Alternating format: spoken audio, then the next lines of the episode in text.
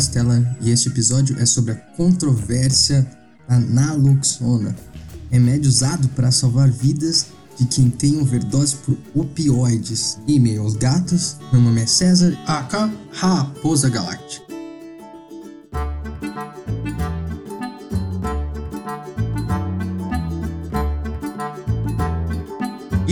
Ajudem o Taverna Científica a crescer. Logo mais estaremos expandindo para outras mídias e precisamos de você!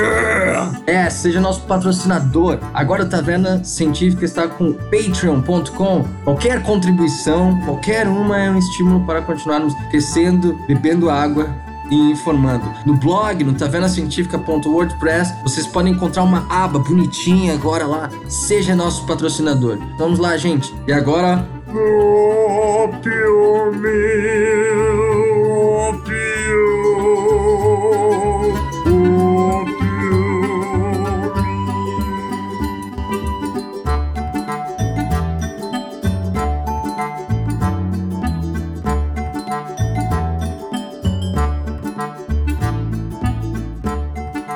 Os opioides. A palavra ópio vem do grego para significar suco, ou talvez melhor, seiva, como opus. Então, ópio, especificadamente o suco ou seiva da papoula. E finalmente, com a latinização, opium. A substância chamada ópio é um látex seco extraído da planta Papaver somniferum, por onde se pode derivar uma variedade de fármacos ou drogas. O que mais se tem interesse são os alcaloides.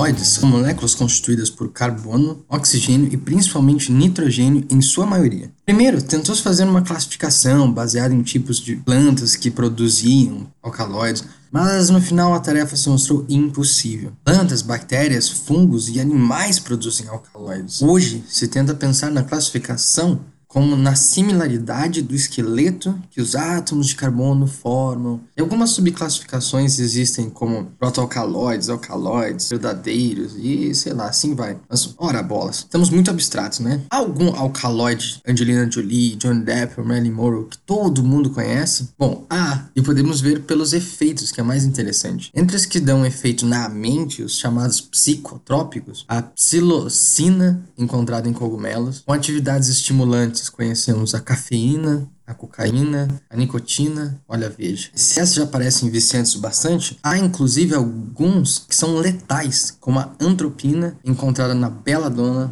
na figueira do inferno e na mandrágora. Com relação à papoula, o alcaloide mais desejado hoje em dia é a morfina, por onde se pode derivar heroína, outro sim. Diversos analgésicos de grande potência hoje em dia são opioides, ou seja, substâncias que agem como a morfina dentro do sistema nervoso, onde elas se ligam aos chamados receptores opioides. E para recordar sobre receptores, ouçam o episódio Memória Leva Tempo. Desta forma, não apenas os extratos da papoula são opioides, mas qualquer alcaloide ou sintético que se liguem aos mesmos receptores, distinguindo assim, como os derivados do ópio mesmo, os chamados opiáceos.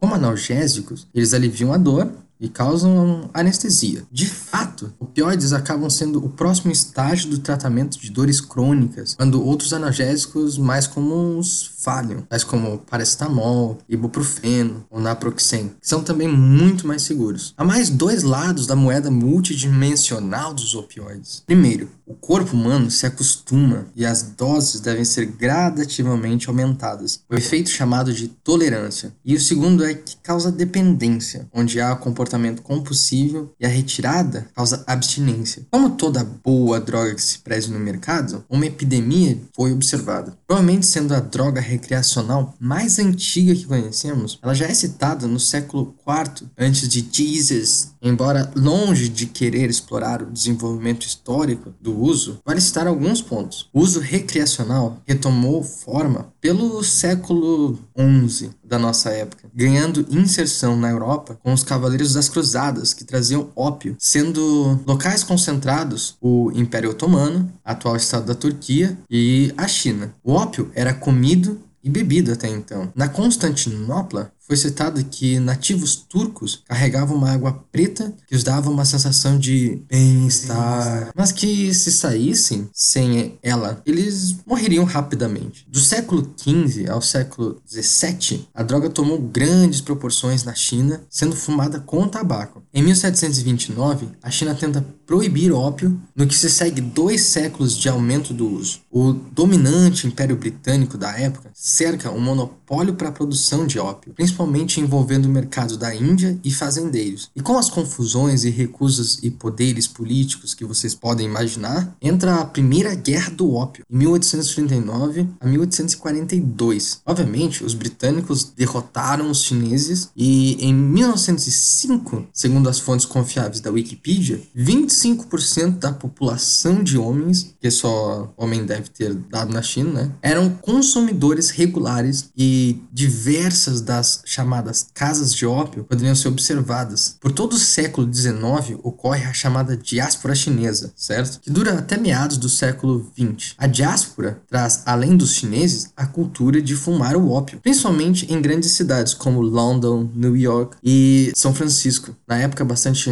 prolífera, vamos dizer. Aí era a hora de tudo ficar maluco. Nada mais, nada menos que a agulha hipodérmica é inventada. E do uso de analgésicos, não demora muito para os junkies acharem um jeito de injetar opioides. Em 1874, a diamorfina é sintetizada por um cara chamado C.R. Alder Wright e durou 23 anos até um cientista da Bayer chamado Felix Hoffman ressintetizá-la, ou seja, refazê-la, e a Bayer a titular em 1895 com uma nova droga no mercado, a chamada heroína. Seja lá quão louco isso seja, disse que a Bayer perdeu os direitos da heroína no Tratado de Versailles em 1919, curso da Primeira Guerra Mundial. Daí em diante, o uso cresceu, chegando ao estado de droga cultural pelos anos 60, sendo usado por diversos artistas e jazzistas, incluindo Ray Charles, Kurt Cobain e o Phil Anselmo do Pantera. Diversas músicas sobre a heroína foram produzidas. Diversos filmes, incluindo The Man with the Golden Arm, de 1955, ou Transpotting, de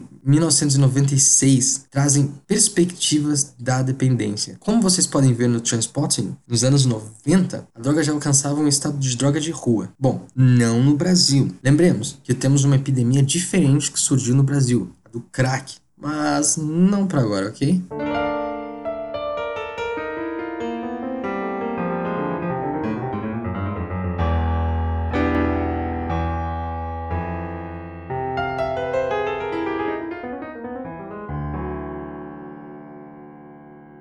Em 2011, o governo de Obama lança nos Estados Unidos um plano para lidar com a crise. Em 2016, o presidente Obama lança o primeiro maior ato sobre vício ou adicção nos últimos 40 anos. Após a Casa e o Senado, os poderes políticos dos Estados Unidos, passam o ato de garantir o acesso ao paciente e a lei de repressão à droga, em uma tradução livre de Ensuring Patient Access and Effective Drug Enforcement Act, cujo poder coube a modificação do ato de substâncias controladas, ou seja, drogas, diminuindo assim o poder do DEA. O DEA, ou DEA, é o órgão responsável pela compreensão e estabelecimento do que é droga nos Estados Unidos. Então vocês podem ter uma noção da loucura que é. A questão é que, a partir de 2008, o número de mortes induzidas por drogas se tornou maior que por acidente de carros, ou seja, 38.650 contra 37.980, uma diferença de 1,02%. Só que em 2013, essa diferença já era de 1,31%. Logo, em 2016, já havia um número de 64 mil americanos por morte de overdose, sendo um aumento de 21%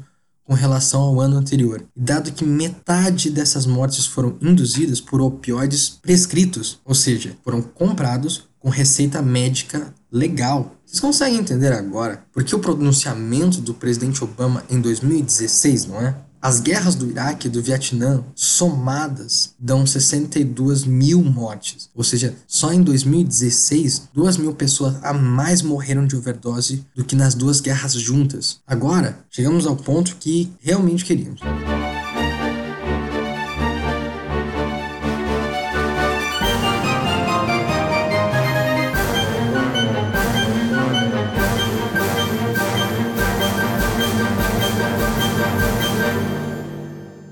Entrem nesta porta mágica e comam um bolo marrom da felicidade. You're gonna feel real good, real good. A questão médica já é diferente. A overdose de opioides resulta em depressão do sistema nervoso central, causando uma forte anestesia e letargia. A depressão do sistema respiratório, ou seja, a respiração se torna cada vez mais fraca ao ponto de poder até, sabe, parar. E obviamente que quem usa opioides está interessado em geral no efeito não em morrer. Assim, em 1996, um programa dedicado às comunidades com alto abuso iniciou a distribuição de medicamentos emergenciais. E até 2012, a distribuição alcançava mais de 53 mil pessoas. Entre os medicamentos para este fim, a nossa atenção se volta para a naloxona. Lembram-se lá no início do episódio quando falamos dos receptores opioides? Pois bem, quando temos substâncias que se ligam nesses receptores, nós chamamos essas moléculas de agonistas, ou seja, que fazem efeito similar. De fato, a definição é que um agonista é uma substância capaz de se ligar a um receptor para produzir uma resposta. Nos opioides, vem a anestesia, por exemplo. Por outro lado, quando uma substância se liga, mas não ativa aquele receptor, chamamos essa de antagonista. A naloxona é um antagonista dos opiáceos. Ela se liga aos receptores, manda embora os opiáceos e rapidamente inverte os efeitos no sistema nervoso e a depressão respiratória, mas sem euforia e efeito anestésico. Olha que legal. De fato, né, a naloxona é a primeira linha de tratamento para overdose aguda hoje em dia nos Estados Unidos, onde já até kits de naloxona podem ser usados por familiares e amigos de adictos, além de poder ser encontrado em farmácias e vendido sem prescrição. Não obstante, sendo ainda um tanto cara cerca de 100 dólares ou mais. Bom, assim, a naloxona funciona como um antídoto. Não há risco de superdosagem, não é viciante e tem pouco efeito em pessoas que não estão em overdose de opiáceos. E, meus caros, chegamos ao ponto principal. Duas economistas chamadas Jennifer L. Doliak e Anita Mukherjee, se eu consigo pronunciar isso de alguma forma compreensível, lançaram um estudo, o risco moral da inovação que salva vidas, como subtítulo Acesso à naloxona,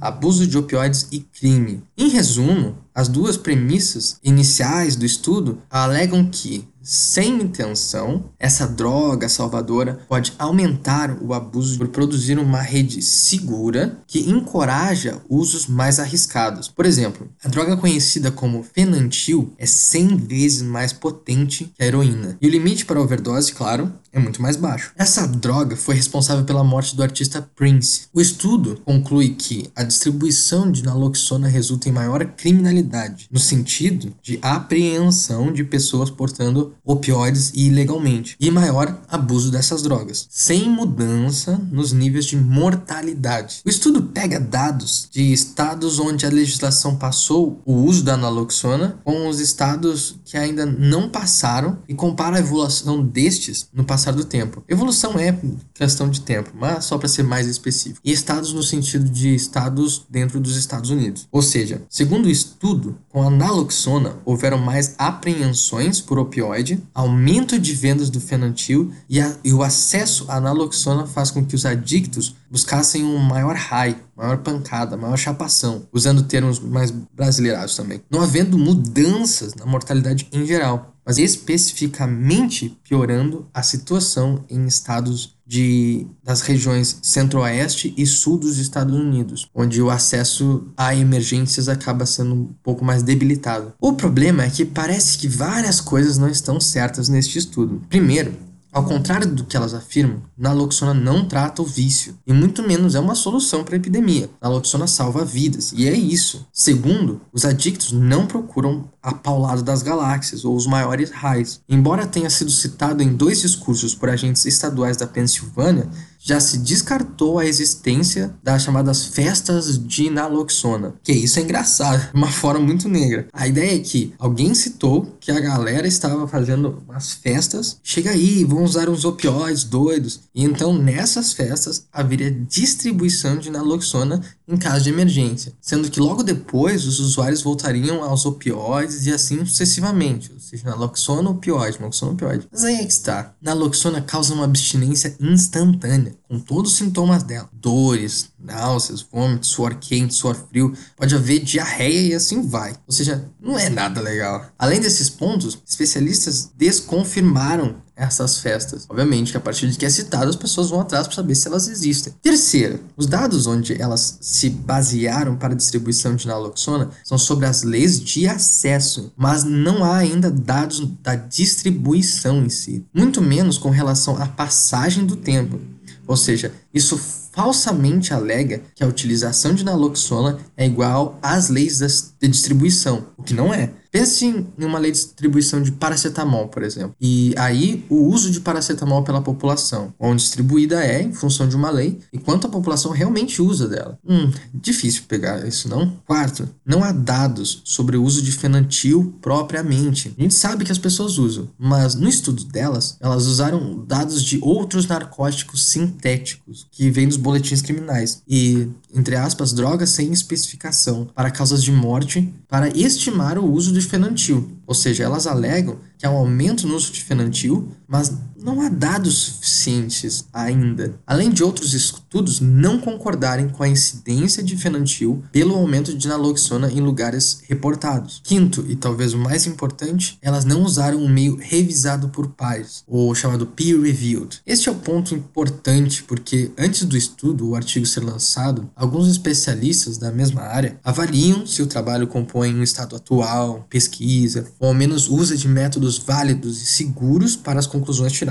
e nesse ponto, eu particularmente tenho mais uma ressalva. Eu defendo que se use alternativas aos grandes sistemas de revistas e diversas, pes diversas pesquisas de enorme impacto são lançadas primeiro em bancos de dados alternativos para serem distribuídas livremente e sem custo, com o intuito de prover os resultados a todos, pois todos devem ter acesso ao conhecimento. Vou ainda mais longe a dizer que é a iniciativa popular, usualmente sendo o Estado, que deve aos cientistas, enquanto o que os cientistas têm como obrigação social, moral e cidadã é de repassar os achados à população. De qualquer maneira, fiquem à vontade para pesquisarem e discordarem destas posições. Essas últimas críticas que eu citei podem ser achadas mais completamente no site da IMS One. Está um link abaixo no blog. Ainda, não sendo um pesquisador da área, há outras fontes como ancoramento e até vieses dentro da área médica que podem dar menor validade ao trabalho delas. Elas são economistas. Embora a realidade possa dizer algo diferente mesmo, ou seja, talvez o método delas seja diferente do que os métodos usados pelos médicos para analisar sociedades. Então, eu, como cientista, não estou me posicionando e de alguma forma simpatizo até com elas. Ah, no Twitter, Doliak disse que prosseguia com confiança nos resultados da pesquisa. A controvérsia é uma batata quente que jaz na garganta e deixo esta aos batateiros. No The Guardian, um jornal britânico, Mark Lewis vai fundo em um questionamento quase existencial sobre a crise de opioides. Vocês lembram que temos receptores opioides, né? Pois é, se nós temos um sistema que reconhece opioides, a que raios ele serve se não usar drogas? Ora, porque liberamos substâncias assim no nosso corpo. Talvez a substância mais conhecida seja chamada endorfina. O nosso sistema opioide nos ajuda a funcionar, a não entrar em pânico e até a desligar sobre ameaça ou dor. Esses sistemas nos ajudam a lidar com o estresse. Muito além disso, nossas ligações com pessoas, como amigos, familiares ou até romanticamente, exigem o metabolismo de opioides para que sintamos amor. Opioides nos dão uma sensação de conforto e segurança quando nos conectamos com os outros. Recebemos opioide no tronco cerebral quando somos abraçados. Leite materno é cheio de opioides, o que diz bastante sobre a conexão maternal. Em testes, ratos procuram o pote com opioide em detrimento de outro Sim, mas quando colocados para socializar livremente, fora das jaulas, ou num paraíso de ratos, eles voluntariamente evitam o potinho com ópio. Eles já se sentem satisfeitos. Entre aspas, vamos lá. Brevemente, mamíferos necessitam de opioides para sentirem segurança e confiarem uns nos outros. E o que isso diz sobre nosso estilo de vida se nosso suprimento natural não é suficiente estamos arriscando nossas vidas para conseguir mais. Diz que estamos estressados, isolados e sem confiança. Esse é um problema que precisamos resolver, nas palavras de Lewis. Em Portugal, crianças do ensino médio passaram por uma iniciativa de diálogo livre de culpa e até é sentimental, onde puderam pensar sobre os perigos das drogas com atenção as mais vulneráveis para se evitar, obviamente, e não porque eles iriam ser presos ou entrar em confusões, mas porque a imagem do vício demonstra quanto ele é perigoso e miserável, sendo discutido em paralelo à descriminalização das drogas. Há 16 anos, Portugal tinha índice altíssimo de uso de heroína, estando agora no penúltimo lugar de casos de overdose no continente, 14 anos depois da descriminalização. Deixo como recomendação o livro Chasing the Scream: The First and Last Days of the War on Drugs, ou seja, Caçando o Grito, os primeiros e últimos dias da Guerra às Drogas, de Johan Harry. Ainda, um artigo de 2011 por Michael Spector na The New Yorker chamado Getting Facts, onde ele explora o que se aprendeu com os resultados da descriminalização das drogas em Portugal. Ele ainda conclui de uma forma brilhante, no que eu recomendo ler completamente a matéria, linkada também abaixo no blog.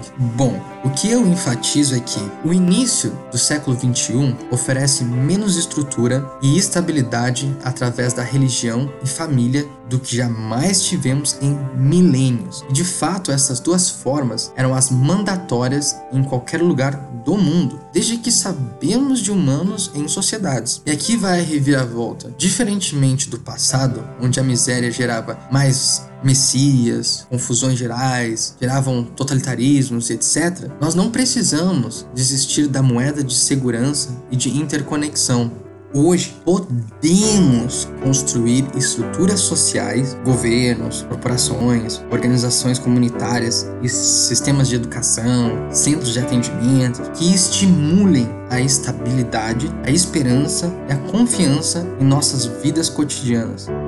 Como as crianças de Portugal, nós podemos oferecer compaixão e inclusão como alternativas à heroína. Se nós falharmos, Podemos também nos ligar a bombas de opiáceos, só para aguentar esta merda toda. Fechou? E até a próxima!